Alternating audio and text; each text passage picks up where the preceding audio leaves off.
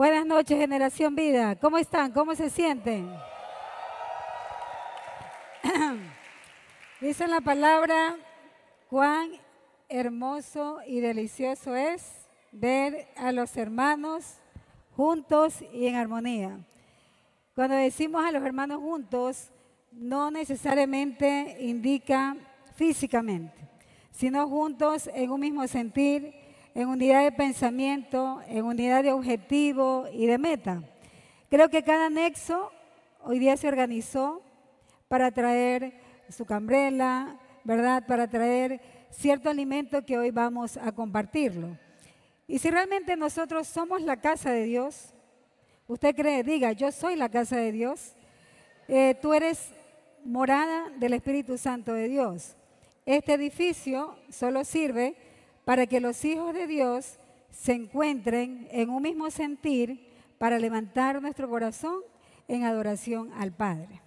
Entonces, estamos en este espacio físico queriendo compartir como hermanos, diciéndole al Padre, estamos aquí como familia, porque si tú de pronto no percibes ser parte de una familia, tal vez la familia a la que tú perteneces no es la familia que a ti te agrada tanto, te digo, cuando uno viene a Jesucristo, nos da vida eterna y también nos da una familia.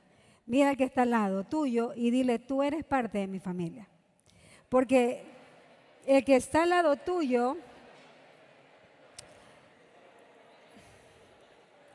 el que está junto a ti, escúchame, es de mucho valor para tu papá. O sea, es tu hermano. El que está al lado tuyo, el que está junto a ti, también es alguien por quien el mismo Jesucristo murió por sus errores, por sus pecados. Entonces nos constituimos en una familia. Y cuando Jesucristo vino aquí a la tierra, Él dijo, el reino de los cielos se ha acercado.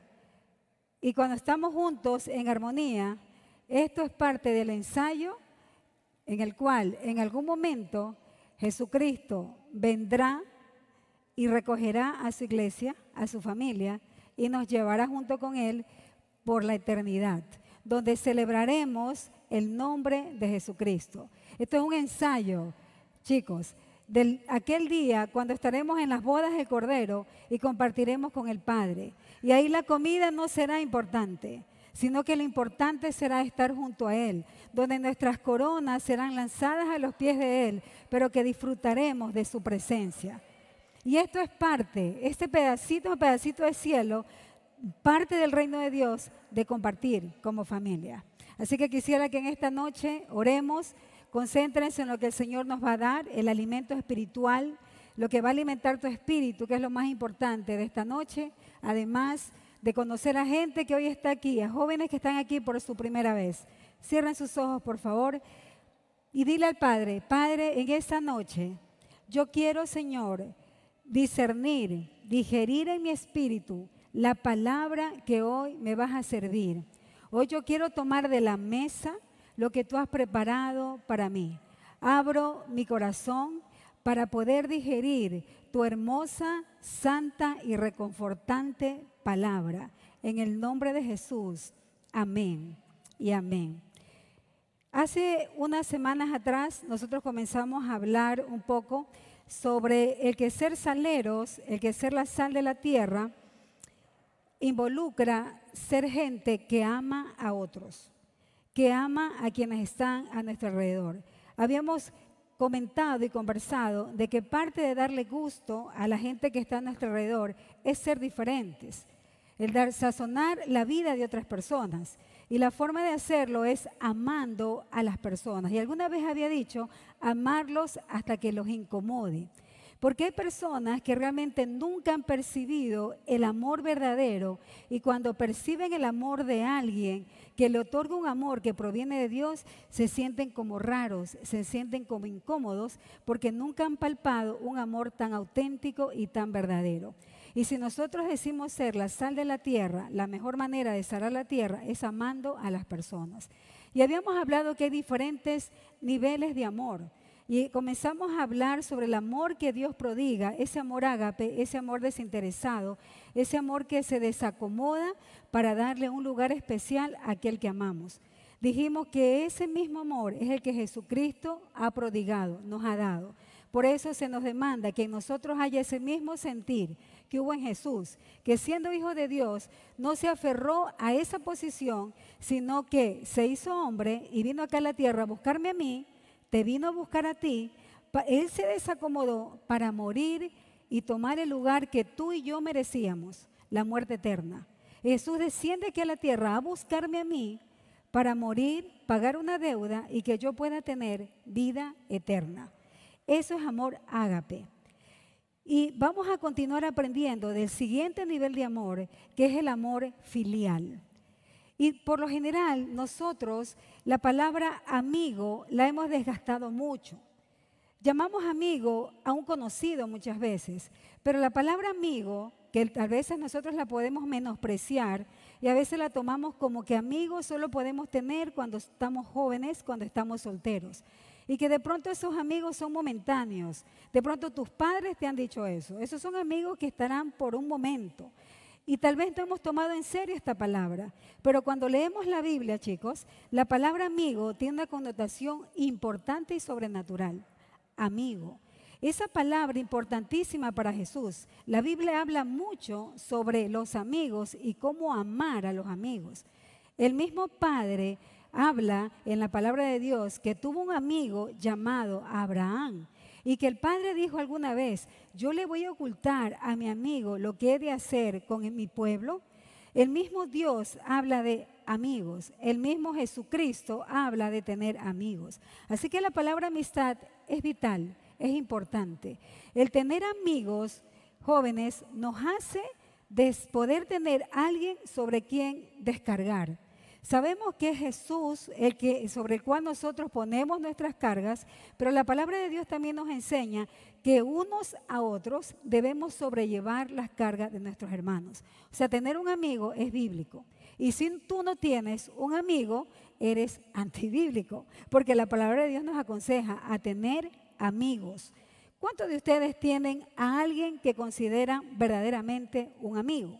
Y en la noche de hoy vamos a que el Señor nos revele de una forma diferente a lo que hemos concebido una relación de este tipo o a lo que hemos concebido esta palabra, amigos. En el proverbio, en el libro de Proverbios 18:24, la escritura dice, el hombre que tiene amigos ha de mostrarse amigable. Y dice además, y hay amigos más unidos que un hermano. Eso no quiere decir que la relación que tenga con mi hermano no sirva o es inválida. Lo que pasa es que la relación que tenemos con un hermano, con una mamá, con un papá, con un primo, es otro nivel de amistad llamado storget, otro nivel de amistad. Porque ese tipo de amistad es, nace de manera espontánea. Eres mi hermano, es otro tipo de nivel de amor. Eres mi hermano, te amo, hemos convivido juntos.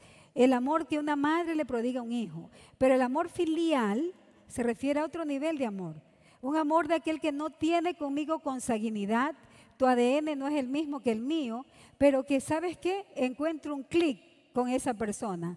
No estoy hablando de un de una atracción sexual, no estoy hablando de eso, estoy hablando de un clic que encuentro con esa persona, de que sabes que tenemos eh, cosas afines, pensamos igual, pero también puede ocurrir que yo tenga un clic o una afinidad con una persona que no piensa como yo.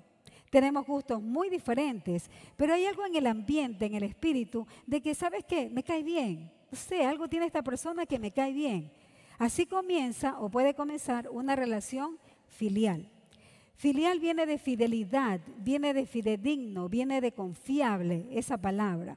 Entonces, en el libro de Proverbios dice, el que quiera amigos, sea amigable, busque amigos. Y dice, ¿saben por qué? Porque hay amigos más unidos que un hermano. Este mismo texto en otra versión dice, algunas amistades se rompen fácilmente, pero hay amigos más fieles que un hermano. Tal vez tú tienes algún amigo al cual tú le confías ciertos secretos que no se lo confías a tu hermano físico. O tal vez la relación que tienes con tu hermano, hablo de consanguinidad, no es la misma confianza con la que tienes con un amigo. ¿Esto está bien? Está bien, no está mal. O sea, todo depende de cómo tú te lleves o cómo sea la relación entre tu hermano y tus amigos. En el Proverbios 17 la Biblia también nos dice, en todo tiempo ama el amigo y es como un hermano en tiempo de angustia. Los amigos que provienen de Dios te aman en todo tiempo. No solo cuando te va bien, no solo cuando tienes dinero, no solo cuando puedes invitarlo a comer, sino que aun cuando estás chido, aun cuando tienes situaciones difíciles, aun cuando no te ha ido bien, ese amigo está junto a ti. Puedes contar con él. Niveles de amistad. Filios, la Biblia nos, nos aconseja a tener amigos. ¿Cuántos de ustedes tienen amigos? Así, de esa manera. Levanten la mano. Los que tienen amigos así. Y los que no lo tienen, yo hoy te estimulo, te motivo a que lo hagas, a que busques ese amigo. Hoy, en esta noche, si tú estás por primera vez en este lugar, si alguien te invitó, yo te puedo decir, esa persona que te invitó es realmente tu amigo o tu amiga, porque pensó en que tú puedes encontrar al mejor de los amigos, que se llama Jesucristo, aquel que dio la vida por ti y que es capaz aún, aún en el error, en el pecado que te encuentras, es capaz de perdonarte si tú esta noche te arrepientes. Entonces esa persona que te invitó, atesórala, valórala porque realmente es un amigo. No te ha traído a un lugar religioso, te ha traído a su familia. Y tú no llevas a extraños a la casa. Tú no llevas extraños a tu familia. Tú llevas a gente de confianza, gente que amas. Y si esa persona te invitó hoy aquí, realmente te ama. Valora esa amistad. Valora lo que ha hecho esta noche por ti. Les comento que la semana pasada en la universidad eh, yo tuve un grupo de amigos muy cercano. Y hubo una amiga en la cual se casó un mes antes de que nosotros nos graduáramos en la universidad. Ese día, el último día que la vi, nosotros nos despedimos. Ella se llama Marisela. Marisela, que sea feliz. Ella no era de Guayaquil, es de Puerto Viejo. Y dice que acordamos vernos. En algún momento nos vamos a ver. Sí, cómo no, ahí nos ponemos en contacto. Pero la vida va y viene cada uno buscó su lugar profesional donde trabajar y perdimos el contacto con Marisela. La buscamos por redes sociales, por todos lados. Te estoy hablando de hace unos 30 años atrás, no me saques la edad por favor, pero 30 años atrás no habíamos visto a Marisela. Y cuando nos encontramos con nuestros amigos decíamos, ¿qué será de Marisela? ¿Cómo le irá en su matrimonio? Te comento, me llama un día una de mis amigas que éramos del, grupo y me dice, Celeste, encontré a Marisela. No puede ser. Sí, la encontré. ¿Qué crees que hice yo? Pedí permiso a mi esposo y le dije, déjame ir, que Marisela vive en Crucita. Encontramos a nuestra, hemos encontrado a nuestra amiga. Así que nos pusimos en contacto con ella, agarré mis maletas y nos fuimos a su casa. Es increíble ver cómo Bajamos del auto y Marisela, su voz, dijo, Celeste, hacía 30 años que no la veía, pero su timbre de voz hizo que mi corazón salte en mi pecho. Esa es Marisela. Hacía 30 años que no la veía. Cuando nos vimos, nos dimos un abrazo y cuando conversamos, ya se imaginarán chicos, las mujeres, cómo hablamos. O sea, el día sábado hicimos literal llamada en la playa, conversamos, conversamos Nunca me dolió la lengua, no sé por qué, porque creo que el arte de las mujeres es hablar. Pero chicos, parecía que la había visto un día antes. Es como, quedó en stop, continuemos. Porque son amigos entrañables, son amigos que se quedan en el alma, son amigos que marcan nuestras vidas. Entonces, ese nivel de amigos es necesario tener. Ese fin de semana que Dios me dio la oportunidad de estar con ella, fue un tiempo de relax, fue un tiempo de hermanas, fue un tiempo que éramos tres, que podíamos compartir. Qué rico fue. Y yo le dije, Dios, gracias, porque puedo tener gente con la cual yo puedo hablar y puedo mostrarme tal cual soy. ¿Cuántos quieren amigos de ese tipo? No es mi única amiga. Tengo amigos, uno puede pensar que solo el soltero puede tener amigos. De casado, los casados, importante tener amigos. Pilas, casados. Hombres con hombres, mujeres con mujeres. ¿Cuántos casados dicen amén? Muy pocos. Estoy hablando aquí de amigos donde no es que mi esposo me pueda decir, Celeste, voy a salir con mi mejor amiga a tomarme un café una noche. Porque cuando tú te casas, tu mejor amiga se convierte tu esposo. Y el mejor amigo de tu esposa, o mi mejor amigo, es mi esposo. Pero los varones casados deben seguir teniendo amigos, amigos que edifican. Nosotras, las mujeres, amigas que edifican, que construyen nuestras vidas, que nos aportan con sus experiencias y valores. Pero importante la Biblia también dice, hey, presten atención, no se unan en amistades desiguales. Importante que yo tenga una amistad en la cual comulga con mis principios y con mis valores. Dice la escritura, no se unan en yugo desigual. Esto habla de amistades en las cuales nosotros podamos ser fortalecidos espiritualmente. Que cuando necesites una ayuda de oración, sepas que en tu nexo puedes encontrar a esa persona que genuinamente va a estar ayunando y orando cuando tú lo necesites. ¿Cuántos queremos amigos así? Amén. Mi esposo y yo tenemos amigos en común, en pareja.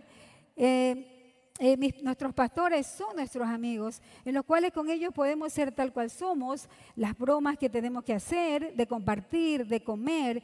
Amigos pueden ser nuestros discípulos, con los cuales sabemos que podemos compartir una comida y que podemos estar en unidad, amistad. Ahora bien, en el libro de, cuando nosotros hablamos, chicos, de amor filial, es el estar comprometidos con una persona, comprometido. La amistad denota compromiso. Es decir, yo voy a estar en el momento que tú me necesites, en tus tristezas y en tus alegrías. Es bueno decir, ella es mi amiga y puedo contar con ella, pero el tener una relación de amistad demanda de tiempo, sí demanda de esfuerzo. Es bueno decir, yo puedo contar con una amiga, pero nosotros también debemos tener la talla o llegar a la talla que mi amiga necesita que yo sea para ella. Así como mi amiga da de su tiempo, yo siempre debo estar también dispuesta o dispuesto a dar de mi tiempo.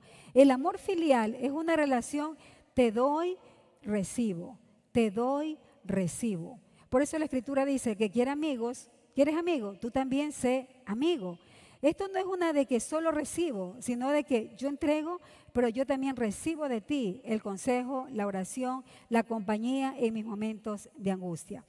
Ahora bien, Jesucristo, en el libro de Marcos capítulo 12, verso 30 al 31, se nos habla que el amar a nuestros amigos es un mandamiento, no es una opción, es un mandamiento. Mira lo que llama la atención si estás con tu Biblia, abre por favor en el libro de Marcos, capítulo 12, verso 30 al 31. Y dice así, amarás pues, gracias Neja, amarás pues al Señor tu Dios con todo tu corazón, con toda tu alma y con toda tu mente y con todas tus fuerzas. Es decir, amarás al Señor tu Dios con todo tu ser, todo lo que tú eres, que todos tus pensamientos estén centrados en Dios. Todas tus fuerzas, todo lo que tú eres, con toda tu esencia, ama al Señor tu Dios. Pero algo que llama mi atención, jóvenes, es que más adelante dice, escucha, y el segundo es semejante. ¿Cómo que es semejante? Es semejante al primero, de que así, como amas con todas tus fuerzas a Dios, dice, y el segundo es semejante, Dice, amarás a tu prójimo como a ti mismo. Y lo que capta más mi atención es que dice, no hay otro mandamiento mayor que este. ¿Sí estás cachando? Dice, ama al Señor tu Dios y ama a tu prójimo como a ti mismo. No hay otra ley, no hay otra orden más alta que la que hoy te estoy diciendo. Es decir, que usted puede ser líder de mil nexos, servidor de keepers, alabar a Dios, pertenecer al servicio de danza, ser evangelista, ser profeta, ser maestro, ser apóstol. Pero si usted no cumple este mandamiento, usted no ha honrado al Señor. O sea, esto es vital, es debido a muerte. Y estas palabras las está diciendo mi maestro, de quien yo digo ser discípula. Y los que digan ser discípulos de Cristo, dice el Señor, los que me aman cumplan mis mandamientos. O sea, es bien serio. Ya van a ver que después se pone más serio más adelante en el texto que voy a leer. Entonces, este Jesús pone un nivel bien alto la relación de amistad, de amar al prójimo. Y entonces, ¿hasta qué nivel tú y yo estamos amando a nuestros amigos? Pero te hablo en serio, no de ese amigo ocasional, no de ese amigo que cuando puedo, puedo estar, estaré y cuando no, no pueda, sino hablo del compromiso de tener un amigo. La relación de amistad es un pacto hasta el final de nuestros días, un pacto. Y los pactos el Señor los honra, los valora y los conserva hasta la muerte. Qué hermoso poder tener amigos que duren años en nuestras vidas, porque uno hace un pacto. Por eso es que la Biblia dice, no se unan en yugo desigual, porque cuando has decidido tener ciertos amigos, eh, va a ser un pacto. Yo conocí a mis pastores, al pastor Samuel lo conocí cuando yo tenía 17 eh, años en un campamento y a Carmita, a, a pastora Carmita la conocí cuando tuve 19 años, en un campamento los conocí.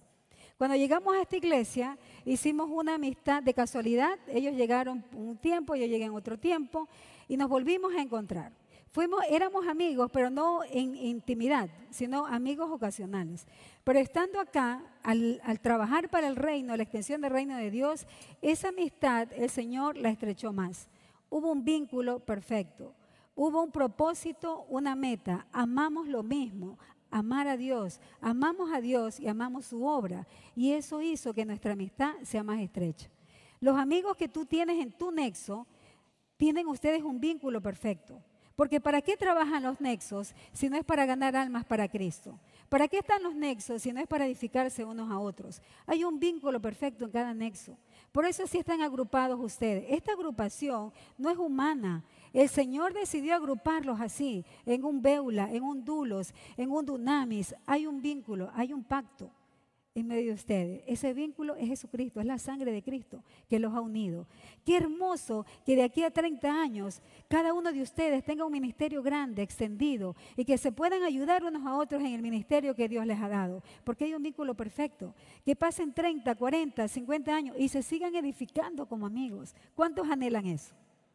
Que no sean amigos ocasionales, que, ah, alguna vez te conocí, sino que sea una amistad que perdure para la eternidad.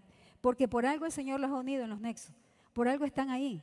Cada uno de ustedes tiene un talento, un don que el Señor les ha dado y que es útil para branches, y que es útil para piedra angular, que es útil para robles, que es para violentos. Ustedes, si están en ese grupo, hay algo que ustedes tienen que aportar en ese nexo. Amistad. Ustedes tienen que ser amigos de aquellos que sirven y presiden en el nexo, de lo que se llaman líderes, pero lo que son es siervos, son esclavos de ustedes. Primero del Señor y luego siervos de ustedes. Tiene que haber ese vínculo. A ver, ¿en qué puedo ayudar? Vamos empujando juntos, porque hay un vínculo perfecto. En la China no es solo la que debe estar allá. Karen Madrid no es, no, somos un equipo, somos amigos. Esto es sobrenatural, jóvenes. Lo que yo les estoy hablando, las amistades son sobrenaturales y salen del corazón de Dios. Recuerden, Dios llamó a Abraham amigo y no le ocultó lo que él iba a hacer con el pueblo. Ahora, la pregunta es, ¿Jesús tenía amigos? Algo que deslumbra mi corazón es que Jesús siempre buscó relacionarse con la gente. No le importó si eran libres, esclavos, si eran blancos, negros, si eran prostitutas, homosexuales. Él no veía la condición, él veía el corazón del ser humano. Y una persona, tu verdadero amigo, no va a ver la condición que tú tienes. No va a ver el color de tu piel, no va a ver tu estatus económico. Un verdadero amigo ve tu esencia, ve lo que tú eres. No lo que te pueda aportar, sino lo que Él te pueda aportar a ti. Y tú tienes que ser esa talla de amigo. ¿Por qué buscas amigos? ¿Por qué buscas relacionarte? ¿A quiénes buscas como amigo? ¿A los que tienen un carro? ¿A los que te pueden aportar con algo? Un, un hombre y una mujer de Dios siempre buscará amistad porque Él puede darle algo a otra persona. Porque yo te puedo contribuir. Porque yo tengo algo en la cual te puedo sumar. Esa es la verdadera amistad.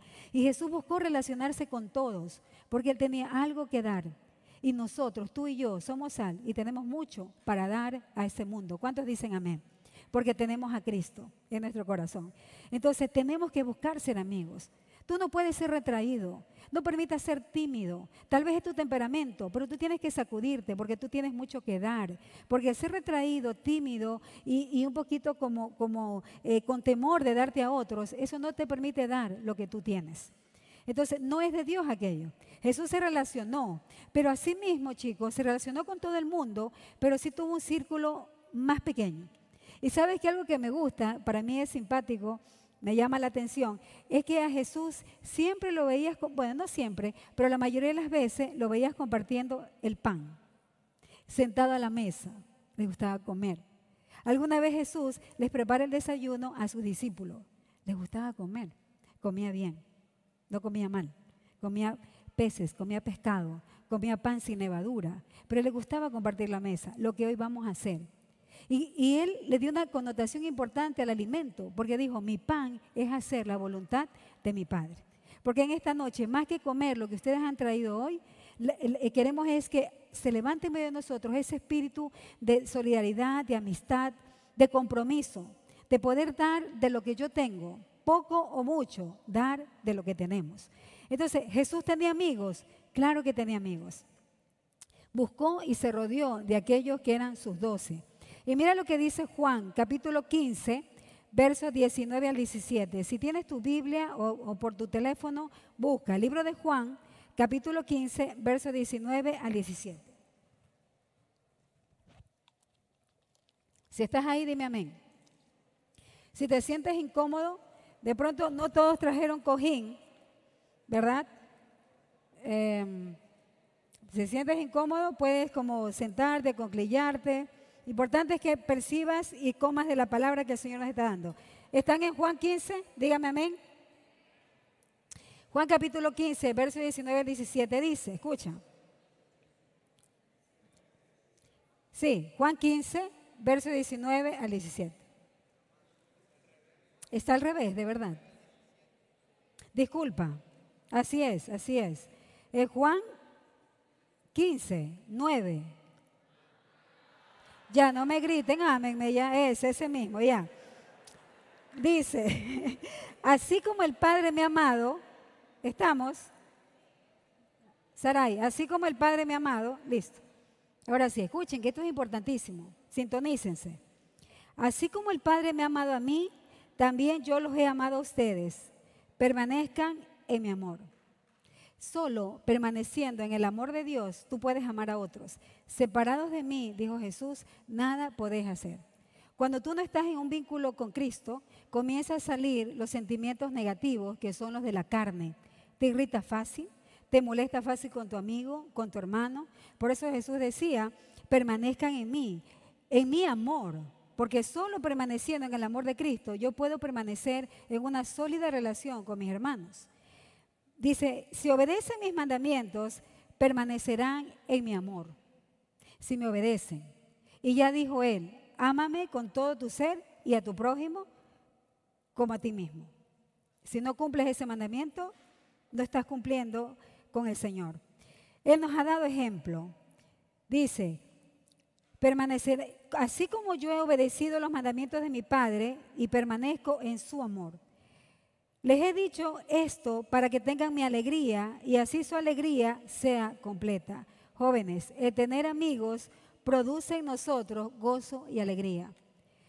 Te aseguro que si hay alguien aquí hoy que no tiene amigos, él no podrá decir que expresa gozo y alegría de poderse relacionar con otros. Y te digo a ti que no tienes amigos, porque pronto eres un poco retraído, temeroso. No te pierdas esta alegría inefable que da el, compartir con otros, el de tener amigos. ¿Quieres amigos? Sé amigo. Así dice la escritura. Dice más adelante, y este es mi mandamiento. Ojo, mandamiento es orden, mandamiento es deber, mandamiento no es negociable, mandamiento es sí y amén. Vamos a hacerlo. Y este es mi mandamiento, que se amen los unos a los otros como yo los he amado. Está ordenando. Tú tienes que amarme a mí así no te caiga bien. Tienes que amarme. Es una orden. Yo te tengo que amar a ti. Es una orden. No importa de qué manera me puedas ofender. Tengo que amarte. Es una orden. Dice más adelante. Nadie tiene amor más grande que el dar la vida por sus amigos. Él sabe de qué está hablando, porque Jesús dio la vida por ti, Jesús dio la vida por mí, mi amigo. Él se entregó por mí. Ustedes son mis amigos. ¿Cuántos quieren ser amigos de Cristo? ¿Qué tengo que hacer para ser amigo de Cristo? Él lo dice ahí. Ustedes son mis amigos si hacen o si les obedecen lo que yo les mando. ¿Quieres ser amigo de Cristo? Wow. ¿Quién no quisiera tener de mejor amigo a Cristo? No va a mencionar a ningún mortal, sino a Cristo. Obedece sus mandamientos, porque Él está cercano de aquellos que le obedecen. Se convierte en su amigo, en su compañero. Verso 15, esto me encanta. Mira lo que le dice a sus discípulos. Está sentado así como ustedes ahí en su picnic. Imagínatelo a Jesús sentado ahí, ahí contigo, ahí contigo. Imagínatelo ahí, hazle un espacio. Porque esta reunión es por Él. Dice, ya no los voy a llamar siervos, ya no los voy a llamar esclavos, ya no los voy a llamar eh, sirvientes, sino que el Señor nos sube a un nivel más, nos sube de jerarquía y el Señor les dice a los discípulos, ya no les voy a llamar siervos porque el siervo no está al tanto de lo que hace su amo. Los he llamado amigos. ¿Cómo nos ha llamado? Amigos. Porque todo lo que a mi Padre le oí decir, se lo he dado a conocer a ustedes. No hay misterio que Jesús no nos haya revelado. Por eso somos sus amigos. Un amigo comparte lo que vamos a hacer, lo que vamos a hacer hoy, comparte con otro, no de una manera egoísta, una amiga no siente envidia de su amiga. En Corintios dice, el amor no es envidioso. Una amiga se alegra. Hay un adagio que dice, tus amigos se alegran de tus logros hasta que estás menos que ellos. Pero cuando los superas, ya no están felices. Y en el mundo pasa así. Hay amigos que se alegran cuando te va bien, pero cuidado, ¿te subieron el sueldo? ¿Cuánto? Me lo subieron a mil. Ah, bueno, yo gano dos mil. Está bien, bravo. Pero cuando la amiga dice, me subieron a sueldo a 2.500, ¿cómo? ¿Qué pasó? A ver, ¿qué pasó? Vamos a ¿qué pasó? Comienza a desacomodarse. Porque quieras o no, el ser humano siempre busca competencia. Tú no seas de ese tipo de amigos. Cuando tú te alegres del de lo bien que le va a tus amigos, el Señor te eleva a un siguiente nivel. Es cuestión del corazón. Pero es cuestión de que Cristo vive en tu corazón. Y si Cristo vive en ti, esa es tu alegría. Ese es tu gozo. Ese es tu, premio. Nuestro premio se llama Jesucristo. ¿Cuántos dicen amén? Mi don precioso es Jesucristo. Entonces dice, dice, o sea, me está llevando a un nivel mayor. El estar en la mesa, cuando Jesús compartía con sus discípulos, chicos, denota intimidad, comunión. Por eso la Biblia se nos habla, en Apocalipsis 3:20, le dice a la iglesia, si ustedes abren la puerta de su corazón, yo entraré a ustedes y cenaré con ustedes, porque la cena es comunión. La mesa denota unidad. La mesa hace que nosotros tengamos un vínculo perfecto. Y esto pequeño que hoy vamos a compartir, queremos que denote ese vínculo perfecto. Que ustedes hagan un compromiso ahí en su nexo de amarse unos a otros, como el Señor nos ha mandado. Porque el día que nos amemos, como Cristo nos mandó, el mundo doblará sus rodillas al Señor porque dirán, yo quiero amar como ellos aman. El mejor testimonio de la iglesia al mundo es que nos amemos. Jesús así se lo pidió al Padre. Que sean de testimonio, así como tú y yo somos uno, que ellos puedan ser uno. En el verso 17 dice, este es mi mandamiento, que se amen los unos a los otros. Mira que está a tu lado, mira que está a tu lado. Míralo, míralo, sin, sin mente. Allá Josué, mira a tu hermano. Dale, mira a su hermano. ¿Sabes qué? Dile, te amo. Te amo, dile sin vergüenza. Ajá. Aquí fácil, ¿no? Listo. No aproveches para declararte. Hey, pelado, no aproveches para declararse esta noche. Escuchen. Escucha, esa palabra esa palabra, esa frase, te amo, a veces incomoda a aquellos que se les hace difícil amar. Así que así no le guste, vuelve a decir, te amo, te amo. Dale un fuerte aplauso al Señor. El Señor nos ama. Gracias, Padre. Amén.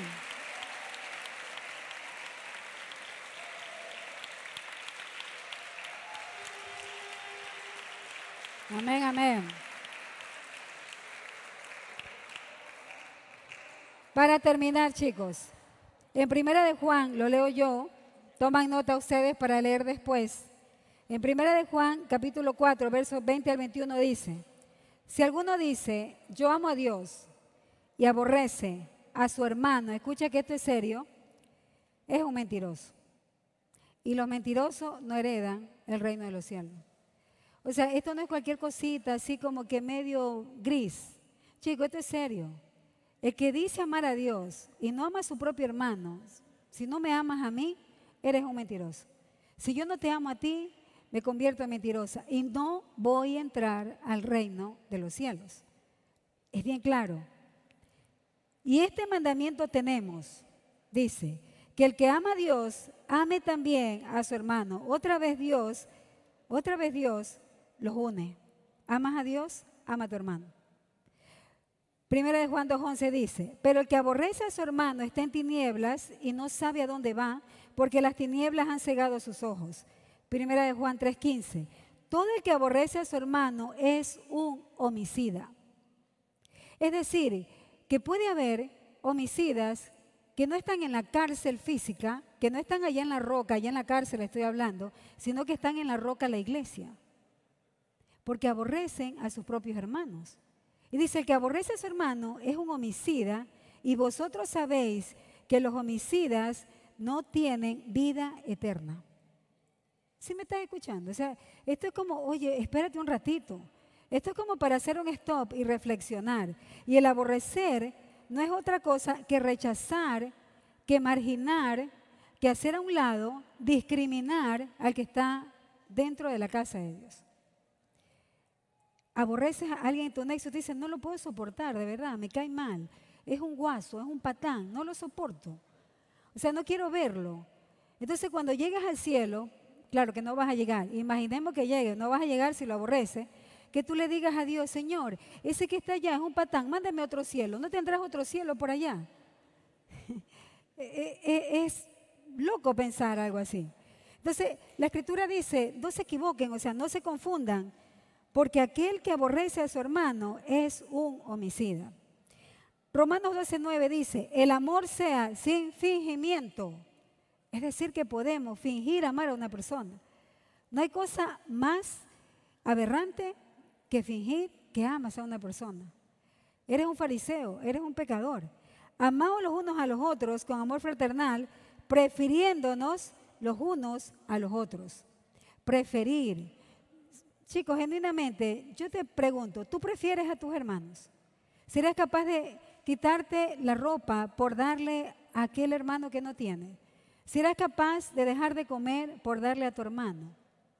¿Serás capaz de quedarte sin un centavo en el bolsillo por honrar a tu hermano? ¿Por dar lo que tienes?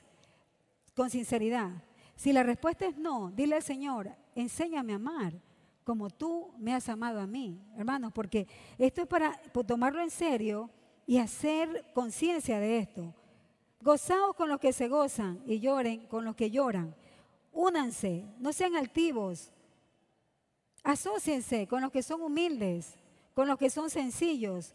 No sean sabios en su propia opinión. No, no le paguen mal por mal, sino que procuren, procuren lo bueno delante de los hombres. Y si es posible, en cuanto dependa de ustedes, estén en paz con sus hermanos. Hay contienda entre ustedes, hay que solucionarla. Donde hay contienda hay oscuridad y ahí no está Dios. Ahí no puede reinar Dios.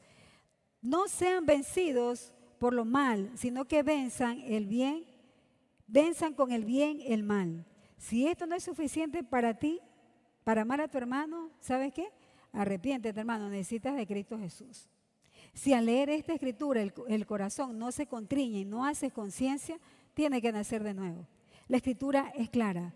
Este es un tiempo en el que nosotros hemos querido darnos como familia analizar lo que realmente estamos siendo como familia.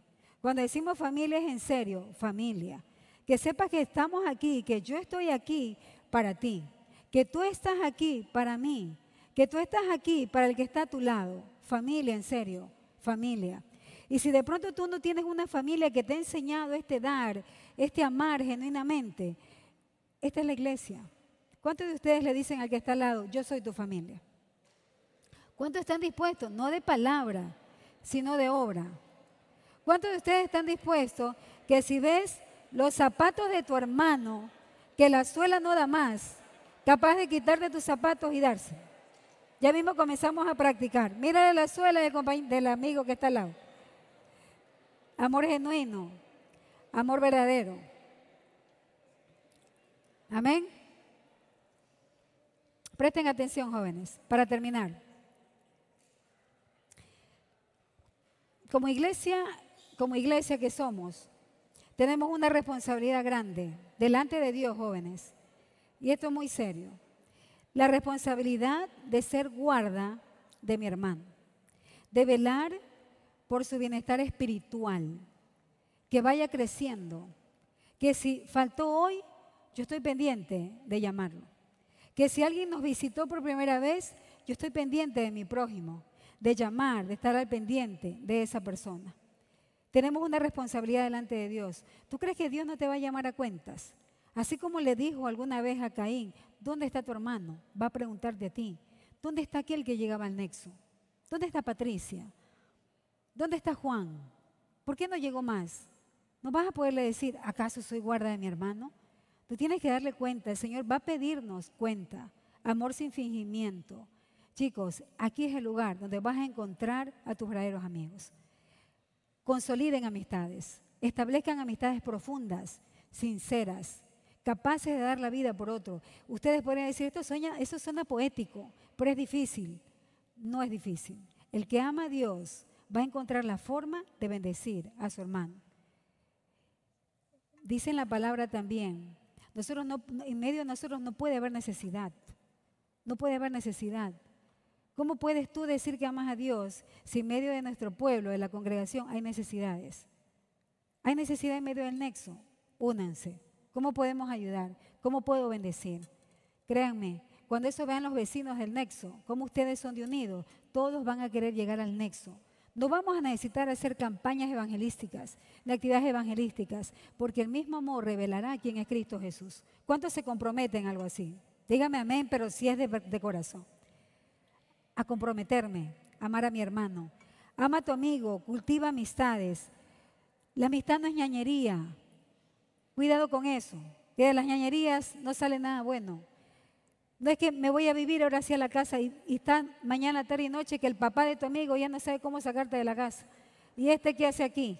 Y va justo, llega la hora del almuerzo y llega justo a la hora de la cena. No seas cansón, eso no es un amigo. Un amigo es prudente, un amigo es respetuoso, un amigo anda con cuidado, un amigo te valora. Un amigo no es confianzudo, no es conchudo. Préstame plata y nunca pagas. Eso no es amistad. ¿Me está, invítame, invítame tú. No, tenemos que ser gente de ética, de ética. Te presté dinero, yo te pago. Das tu palabra de dar algo para el nexo, aquí estoy, lo estoy cumpliendo. Porque así es un hijo de Dios. Un hijo de Dios no es vergüenza, un hijo de Dios no afrenta el Evangelio. Un hijo de Dios honra lo que es. Tú tienes que comportarte como un hijo de Dios. Y un hijo de Dios es sobreabundante y es prosperado. ¿Cuántos dicen amén?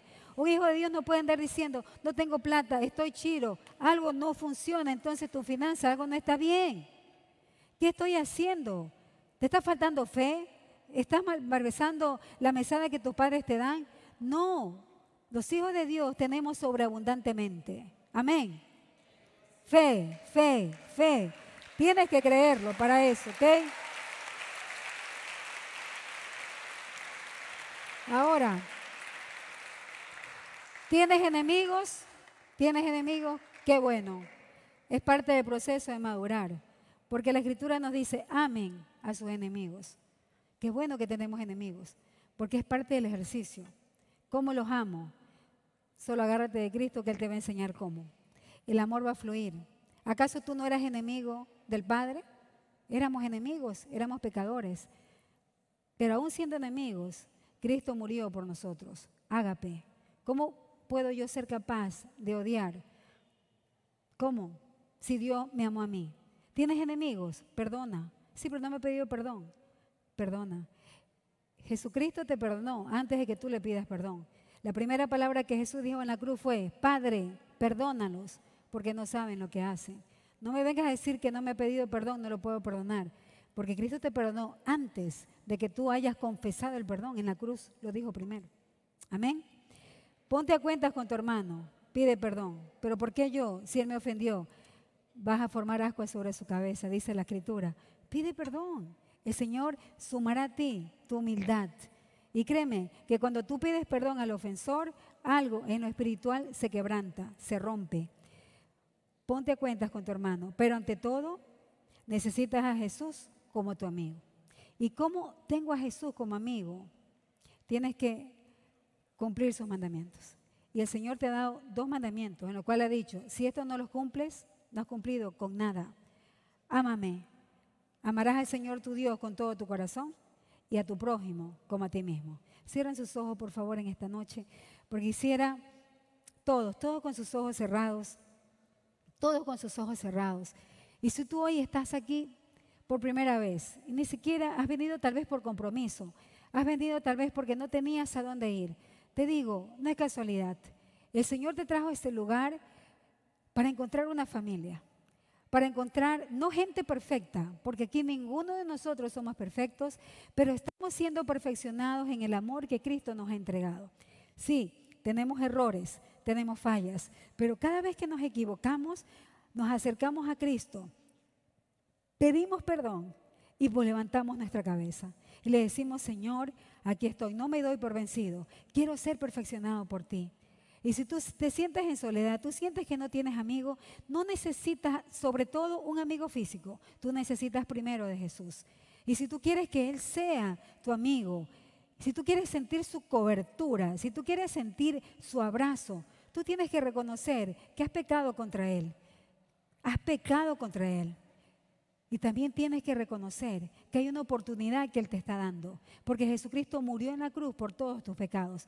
No importa el tamaño, no importa lo grande, no importa que tú seas un narco, que seas un, homicida, que tú hayas matado a mil y a diez mil, que hayas violado a muchas mujeres, el Señor te da una oportunidad, pero siempre y cuando tú te arrepientas. No importa de dónde vengas tu mujer, no importa si te has equivocado de mil y maneras, no importa si tú te has prostituido alguna vez, no importa si tú ves pornografía, el Señor te da una oportunidad, pero demanda de que tú te arrepientas y reconozcas que has caído bajo y que necesita que Él te levante. Y si tú estás reconociendo en esta noche eso, sabes que la salvación es tan sencilla para ti, pero muy dura para aquel que murió en la cruz, que lo hizo por amor. Pero es tan sencillo. Dice en la palabra, yo no rechazo a los que se acercan a mí.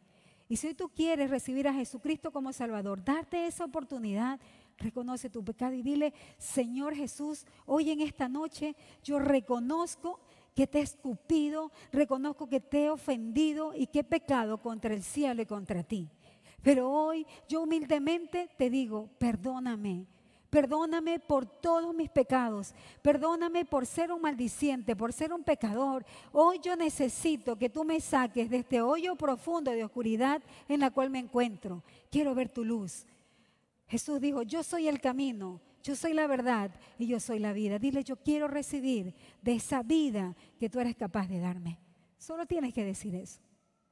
Y Jesucristo te confirmará y dirá a tu corazón que tú has nacido de nuevo. Dice en la Escritura que si confiesas con tu boca que Jesucristo es el Señor y te arrepientes en tu corazón, tú tienes vida eterna porque eres salvo.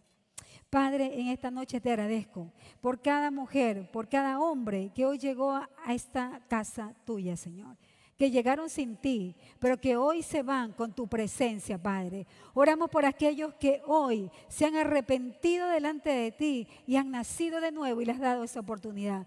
Hoy los bendecimos, Padre, porque son parte de nuestra familia y los recibimos como nuestros hermanos, Señor. Y nos comprometemos delante de ti a amarlos, a cuidarlos, Señor, y a enseñarles cómo se camina en un estilo de vida diferente. Gracias te damos, Padre. Y ahora tú, para los que están aquí, los que tienen mucho tiempo en esta casa, Tienes una responsabilidad con tu hermano en sus nexos. Amarse unos a otros como Cristo te amó a ti. Tienen una responsabilidad, ser guarda del hermano, velar por el desarrollo de tu hermano, de su crecimiento, darlo todo por tus hermanos. Y yo te pido ahí en sus nexos, agárrense de las manos, tome la mano de su amigo, de su compañero. Y miren, hermanos, jóvenes, hay algo que hay algo que nosotros humanamente no podemos ver, pero que el Señor es capaz de ver, porque Él es omnisciente y Él lo conoce todo. Pero si ustedes quieren que su nexo crezca, mírense, a los, mírense todos, mírense los nexos. Y entre ustedes mírense, digan, queremos que el nexo crezca. Esos ojos brillan porque sus nexos se ensanchen y que lleguen jóvenes a sus nexos, que conozcan de Cristo. Si su corazón late, ustedes tienen que ser un solo puño. Su corazón tiene que latir por un objetivo, almas para Cristo, jóvenes para Cristo. Tienen que mirar un mismo propósito y la unidad solo la da Jesucristo. Pero cuando todos están en ese mismo sentir, todos somos iguales delante del Señor. Nadie es más, nadie es menos. Pero si el Señor ha tomado y ha, delegado a unos una mayor responsabilidad, que son los siervos, que son los líderes de Nexo, ellos no pueden sentirse solos. Háganle sentir, estamos contigo y vamos a trabajar como un solo puño. Cuando ustedes están en esa unidad, créame, el amor cubre multitud de faltas. El amor tiene tal poder que me dio vida eterna. Y cuando hay amor en medio de ustedes, créame, el nexo se va a ensanchar. Así como la corrupción y el mal corre como la dinamita, el amor tiene un poder más sobrenatural, porque Dios es amor. La oración de Cristo, que se amen unos a otros, que el mundo sepa que ellos en mí, así como tú y yo en uno, por su unidad, el mundo tendrá que conocer. Hoy cierren sus ojos porque hagan un pacto entre ustedes de amarse unos a otros, de preocuparse unos a otros, de velar por el otro, de estar al pendiente uno del otro. Un amor sobrenatural, Padre, descienda sobre mis hermanos, Señor. Tu presencia misma, Padre, que ellos puedan palpar, deleitar y disfrutar del amor que proviene solamente de ti. Y como nexo, comiencen a bendecirse entre ustedes, comiencen a orar unos por otros, comiencen a orar lo que el Señor diga en su corazón, levante sus voces y comiencen a bendecir a su líder de nexo, al que está al lado suyo, a aquellos que hoy han venido por primera vez, comiencen a bendecir. Oro por mi hermano, bendigo a Gabriela, Señor, la cubro en tu nombre. Así comiencen a orar, que sobre ella venga un manto tal cual de amor, venga el discernimiento, que el Espíritu Santo ponga en ustedes ese vínculo de amor, Padre, derramado sobre nuestras vidas. Señor, y te damos gracias porque nos uniste con un propósito, porque nos traíste del norte, del sur, del este y el oeste con un objetivo claro. Gracias porque nos has dado sentido nuestras vidas y el sentido se llama Jehová de los ejércitos, Jesucristo nuestro Señor y el Espíritu Santo nuestro consolador. Bendigan al Padre porque nos ha dado familia. Bendigan al Padre porque somos uno en Él. Te adoramos y te bendecimos en el nombre de Jesús. Dale un fuerte aplauso a aquel que nos ha unido. Gracias, Padre. Gracias, Señor. ¡Uh! Gracias, Jesús.